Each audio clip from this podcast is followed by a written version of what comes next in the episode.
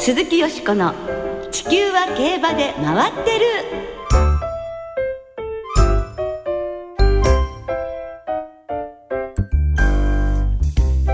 皆様明けましておめでとうございます。鈴木よしこです。良い新年をお迎えでいらっしゃいますでしょうか。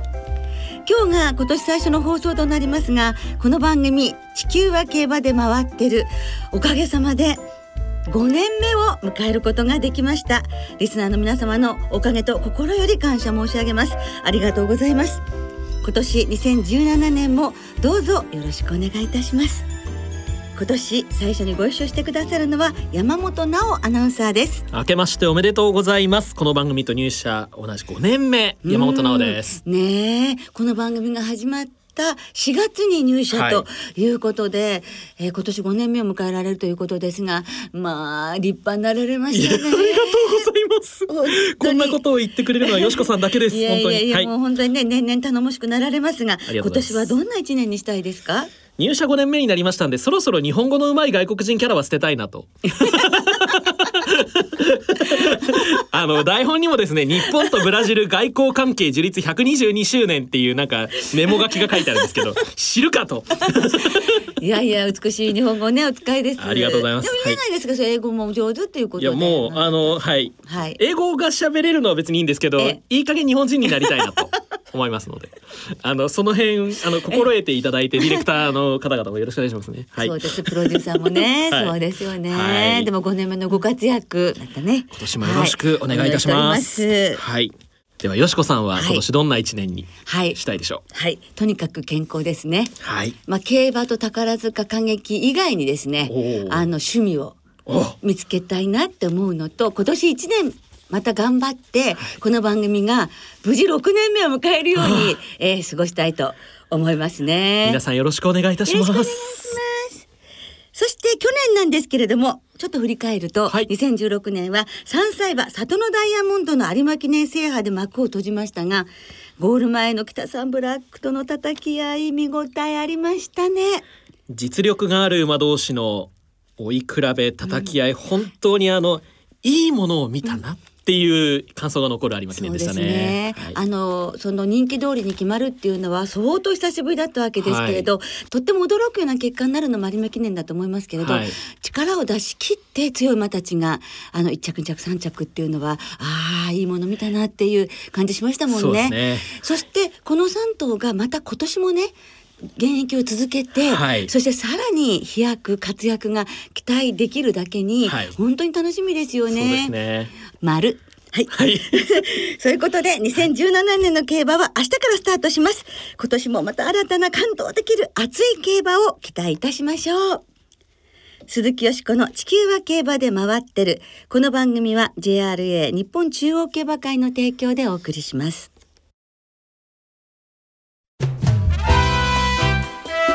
鈴木よしこの地球は競馬で回ってる。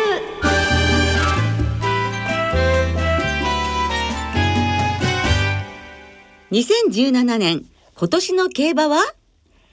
？JRA 後藤正幸理事長インタビュー。というわけで新年最初の特集として JRA の後藤正幸理事長のインタビューをお届けしてまいります。2017年の競馬はどうなるのか。今年の抱負をはじめたっぷりとお話をお伺いしてまいりました。振り返ってみますと去年は凱旋門賞で国内初となる海外競馬の馬券発売が開始されるなど大きな変化があった一年でしたよね。そうですよね。今年もやはりその国際的なねスポーツエンターテインメントとして、はい、ということでどんなようなお話を伺えるのでしょうか。早速 JRA 後藤正幸理事長のお話をお聞きいただきましょう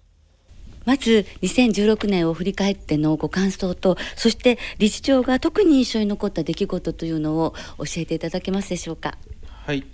あのー、まあ振り返ってざっと一言で申し上げると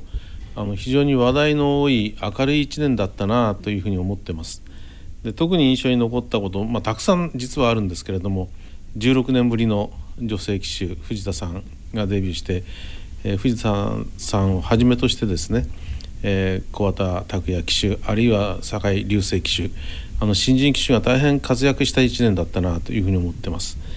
でやっぱり若いフレッシュな騎手が活躍するとなんとなくこう活気を感じますよね。でそれに加えてですね、えー、春から北三ブラック、えー、秋までその北島さんがその都度、えー、祭りを淀の大空府中の大空に向かってね歌い上げてくださった。多くの観衆の方がそれを一緒に手拍子で迎えてくださった。非常に感動的なシーンですよね。でさらにその春から、え、香港ドバイフランスあるいはアメリカ世界各国で JRA 所属馬といいますか日本で調教された馬が人馬ともにね大活躍した。で、えー、夏を挟んで昨年のダービー馬マカヒキが凱旋門賞にチャレンジする。その凱旋門賞が、まあ、初めての勝ち馬投票権発売まあ平たい言葉で言うと馬券発売ですけども、えー、その競争になったというのは非常にその輪をかけたその盛り上さを感じますしあの結果的にそれにも多くのお客様が参加していただいたあの数々の印象に残る出来事があった1年だったというふうに思ってます。さまざまなことに本当に彩られた1年だったのですが今その海外馬券の話も出ましたこの凱旋門賞は42億円という売り上げでこれは理事長はどのようにお感じになられましたでしょう？あのやはりそれだけ多くのお客様が本当に期待されてたんだなというのをその痛切に感じたところですね。でまあ最初の凱旋門賞の売り上げが非常に多かったということもあるんですけれども、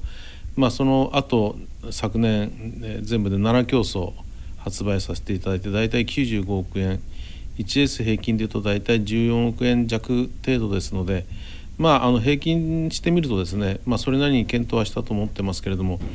あのいずれにしてもそのな事故もなく無事にできた。それが何よりもあの私にとってはあ嬉しい幸せなことだったと思います。はい。そしてその海外で本当に日本の馬ジョッキーの方々が活躍されましたが特にラニがドバイからアメリカの三冠に挑戦いたしましたそのラニの活躍によって日本からそのケンタッキーダービーを狙えるというその資格がもらえるというようなシステムができましたね。そうですねあのチャーチルダウンズ、まあ、ケンタッキーダービーを行う競馬場の方からですね、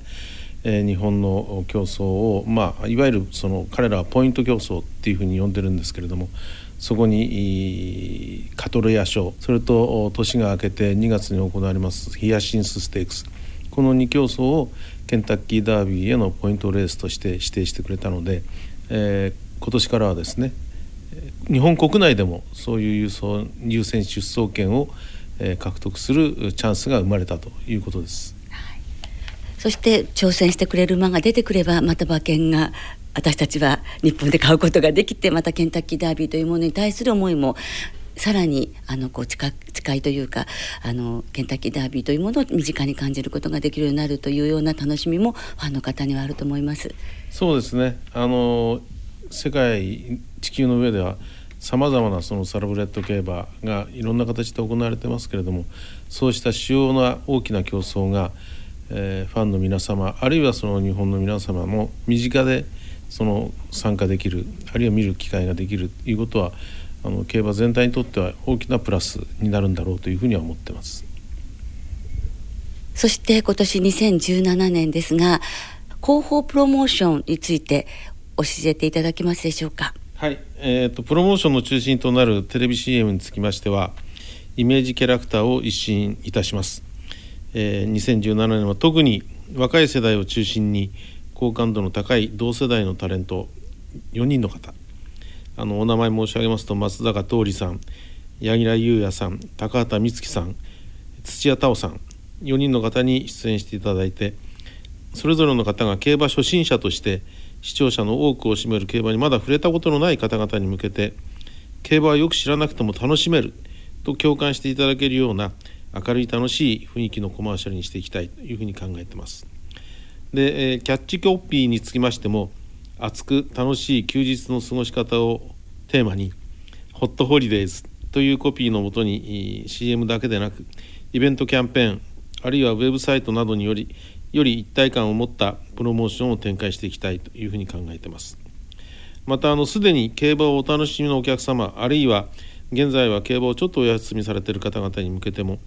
えー、2015年から競馬ファンを中心に好評を博しております夢の第11レースに加えまして競走馬の美しさ騎手の躍動感という競馬の持つ本来の魅力をレースを通じて表現し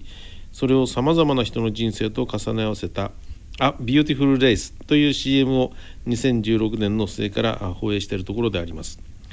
このように幅広い層それぞれに対するアプローチを試みることによってより多くの方々が競馬に親しんでいけいただけるように努めていきたいというふうに思ってます。A Beautiful Race は本当にあの馬そしてジョッキーの技術なども分かり松任谷由実さんの曲も素晴らしくてこう胸躍らされるというかしみじみ響くコマーシャルですね。そうですねあのそれぞれえー、プロのジョッキーにも出演してもらってますしあの松任谷さんの楽曲ともマッチして非常にあのなんていうんですかね興奮とか感動を覚える映像に仕上がってるんじゃないのかなとちょっと自画自賛ですけども思ってるところであります。期待しております、はい、そして大阪杯の G1 昇格など番組面での新たな取り組みについてお聞かせいただけますでしょうか？はいあの今あのおっしゃられたように大阪杯につきましては、えー、G1 に昇格いたします。で春の時期の競馬のその 2,000m を中心とした中距離の競争特にこの4歳以上ですねこの時点では4歳以上のフルーマの競争の中で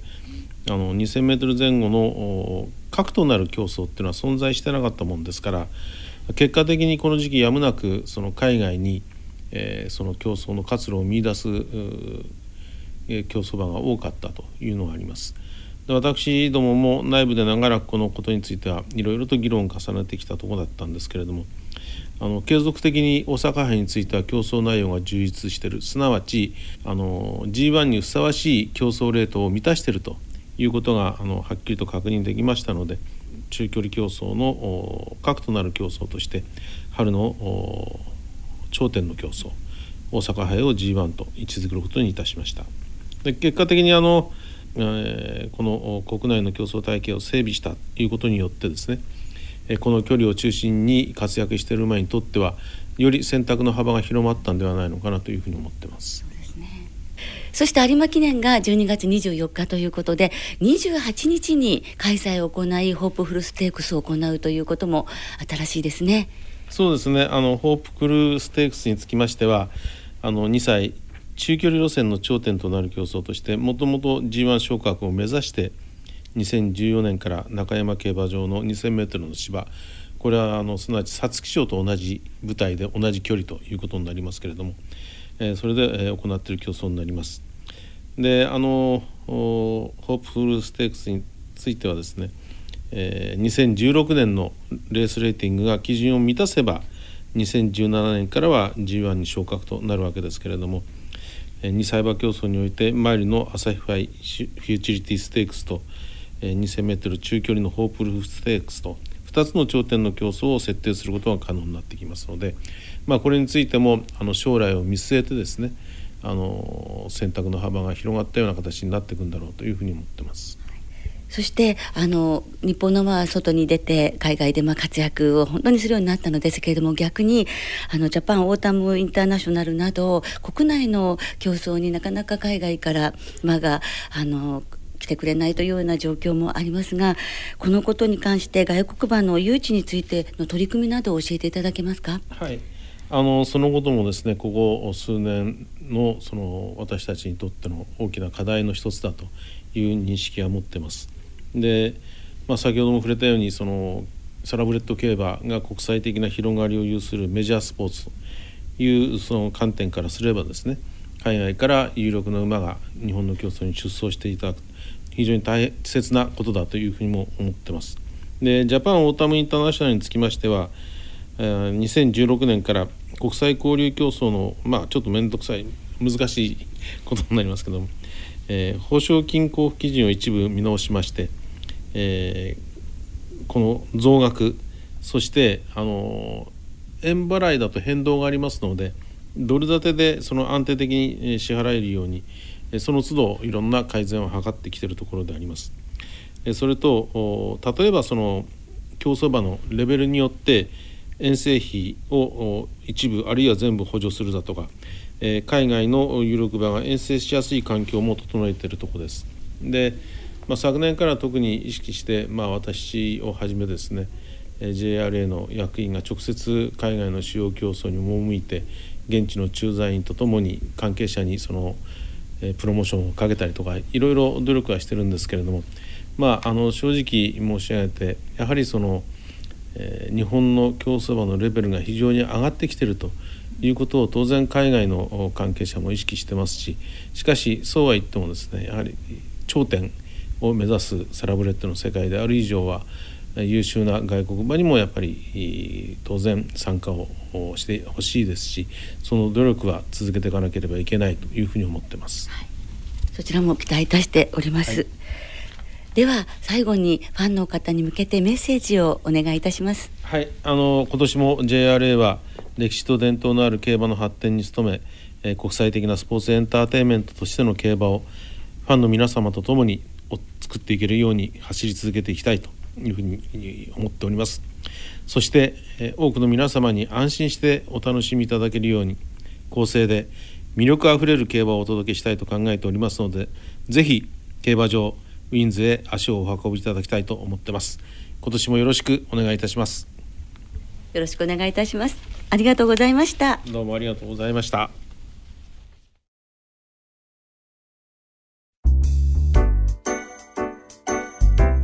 よしこの地球は競馬で回ってる。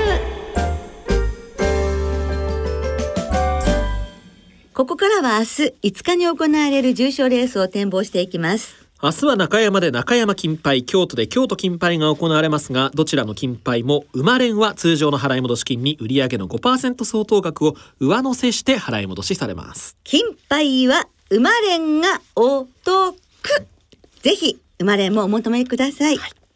では中山金杯を展望していきましょう。中山芝 2000m ハンデの G3 です。まずはレースのデータをチェックしましょう。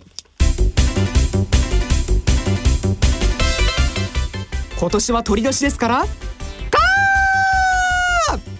中山金杯の過去10年のデータをご紹介します。1番人気の副勝率は 60%3 連単の平均配当は8万7000円。穴場券がパー出た年齢別に見ると5歳馬の副勝率が31%で最も成績が良く4歳馬が22%で続いています。ハンデ別に見ると重いハンデの馬が好成績で57.5キロ以上で副勝率36%逆にハンデ54キロ以下は副勝率が3%しかありません。本命はクラリティスカイでワオ！大関でした。ということでこれはお正月恒例はい増田岡田の岡田さんの干支ギャグを今週は ご紹介しております。はい、データ始めとしてね、はい、はい、おめでとうございますです。はい、クラリティスカイでワオということでした。はい。ワオですね。えー、水曜正午現在。失礼。はい。中山天候晴れ、柴田とともに両馬場です。明日の中山晴れ時々曇りの予報、気温は10度くらいになるのではということです。はい。今年の競馬始め。金杯中山は、はい、よしこさんどの馬から、はい。運試しですよね、はい、毎年当てたいのはもちろんなんですけれども、はい、今年はもちろん当てたいですよ。うん、で私は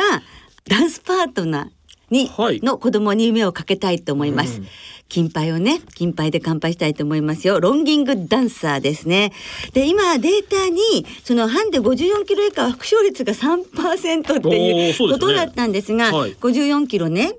でも前走から56か54この2マイナス2キロ大きいんじゃないかと思って、8歳馬ですけれども、うん、あの共に感じるところもあります。通ずるところもあるので、はい、はい、この馬でいきたいと思います。5番のロンギングダンサーから1番、3番12番3頭流したいと、はい、生まれんです、はい、5%お得だからね。お得ですね。はい、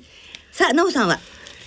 1枠シャイニープリンス3枠つくばあずま王白い帽子と赤い帽子で紅白馬券はいかがでしょうか？あおめでたいおめでたいですね、はい、おめでとうございますデビュー時ですえーはい。ませんはい まあ金杯ですので、えちょっと安くなるかもしれませんが、生まれのプレミアムもありますんで、枠連と生まれんセットで。あ、そうですね。はいでも一点だったら当たればね、本当嬉しいですよね。当たればしっかりリターンもありますんでいい一年になりそう。はい。はい。中山金杯を展望しました。続いて同じく明日京都で行われる芝 1600m ハンデの G3 京都金杯も展望していきましょう。ではこちらもデータチェック。回転。ガラガラガラガラガラ。京都金杯の過去10年のデータをご紹介します。一番人気の副勝率は 40%3 連単の平均配当は10万6000円。中山より荒れるやないのうわお！年齢別に見ると4歳馬の副勝率が26%で抜けていますが5歳 21%6 歳20%で6歳まではあまり差がありません。前走の距離を見てみると 1800m だった馬の副勝率が24%と最も好成績。これに 1600m だった馬の22%が続いています。枠を見てみると4枠から内側の副勝率26%に対し5枠から外は10%内枠が断然有利です。ブラックスピネルでガオワオおお滑ったいが大関でした。閉店。ガラガラガラガラはい。えー、引き続き増田岡田の岡田さんでございました。はい、ブラックスピネル。はい。ね。四歳馬です。えー京都は天候晴れ芝田とともに涼という水曜正午現在の馬場状態となっています5日京都競馬場は晴れ後曇り9度くらいの予報ということですね、ね、明日から寒くなるってことですものね。はい。えーちょっと朝晩特に京都は寒くなりそうですが、はいこちらはいかがでしょう？こちらはですねもうね暮れから決めてたのちょっと調子がいいって聞いてましたので、はい。エアスピネル4歳になってね、今年やっぱりこの馬もねもっと活躍しなくちゃいけないと思うので、はい。えー頑張ってほしいという気持ちを込めてエアスピネルです、はい。そしてスピネルつながり、はい。ブラックスピネルおー。1番ね、はい。そしてミッキー・ジョイ横山典弘騎手が京都へとい。うことです、そしてアストラエンブレムマイネルハニーガリバルディとちょっと手広く5点マレンで行かせていただきます、はい。山本さん。はい、フィエロなんですがあはい。えーっと2着がこれまで5回ありまして全部京都なんですよ、本当だ。京都に行くと1着1回2着5回3着2回。ええなんとも生まれん映えする。本当ですね。ね。京都待ってるし、ね単勝よりねそうなんですよ。特賞狙いっていう。ああ。まあ、プレミアムもありますから、生まれんで、まあ、はいあとはちょっと欲張って馬単2着流し、うん。もうちょっと買ってみたいかなというふうに思います、アストラエンブレムをちょっと本線に変えたいと思います。小島茂之調教師去年あの金杯の後新山記念の前に東の金杯を西の馬に持っていかれたので頑張りたいとおっしゃっていたのを思い出しまして。なるほど。だから東の馬で西の金杯を買うんですね。そうですよ今年は。なるほど。応援しましょう。応援しましょう。はい。それではリスナーの皆さんからいただいた予想も合わせてご紹介しましょう、はい、お願いします。一撃さん。私の思い出に残る中山金杯は日高隼人が勝った年。大塚騎手の切符のいい逃げで逃げ切られて馬券的に悔しい思いをしました。ワオだわ。わおですね中山は筑波東王京都はブラックスピネルが中心です。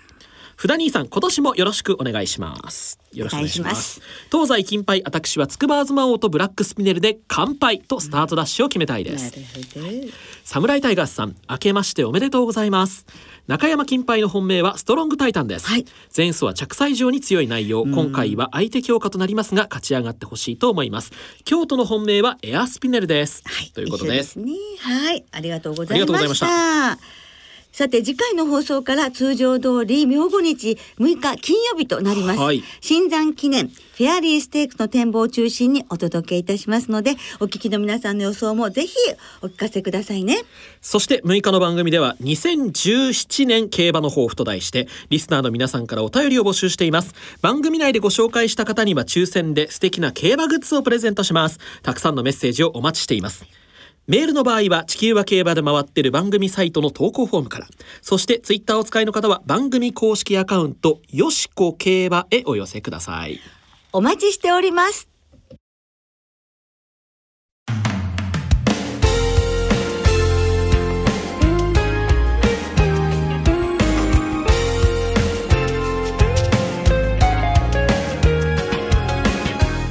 そろそろお別れの時間となりました。明日2017年 JRA 最初の競馬は中山京都の二乗開催です。東西両金杯は馬連がお得。馬連は通常の払い戻し金に売上の5%相当額を上乗せして払い戻しされます。明日は一部ウィンズを除く全国の競馬場やウィンズでターフィーハローキティハンドタオルのプレゼントがあります。先着順ですのでどうぞお早めにお出かけください中山京都両競馬場では新春恒例の鏡開きと振る舞い酒が行われ鏡開きにはジョッキーも参加します。中山にはお笑いコンビ T.I.M さんが登場。お昼休みにパドックでトークショーを行います。そしてあさっての金曜日1月6日も鈴木よしこの地球は競馬で回ってるの放送があります。はいぜひ聞いてくださいね、ではでは2017年最初の競馬を存分にお楽しみくださいお相手は鈴木よしこと。山本直でした。ではまたあさってお耳にかかりましょう。鈴木よしこの地球は競馬で回ってる。この番組は JRA 日本中央競馬会の提供でお送りしました。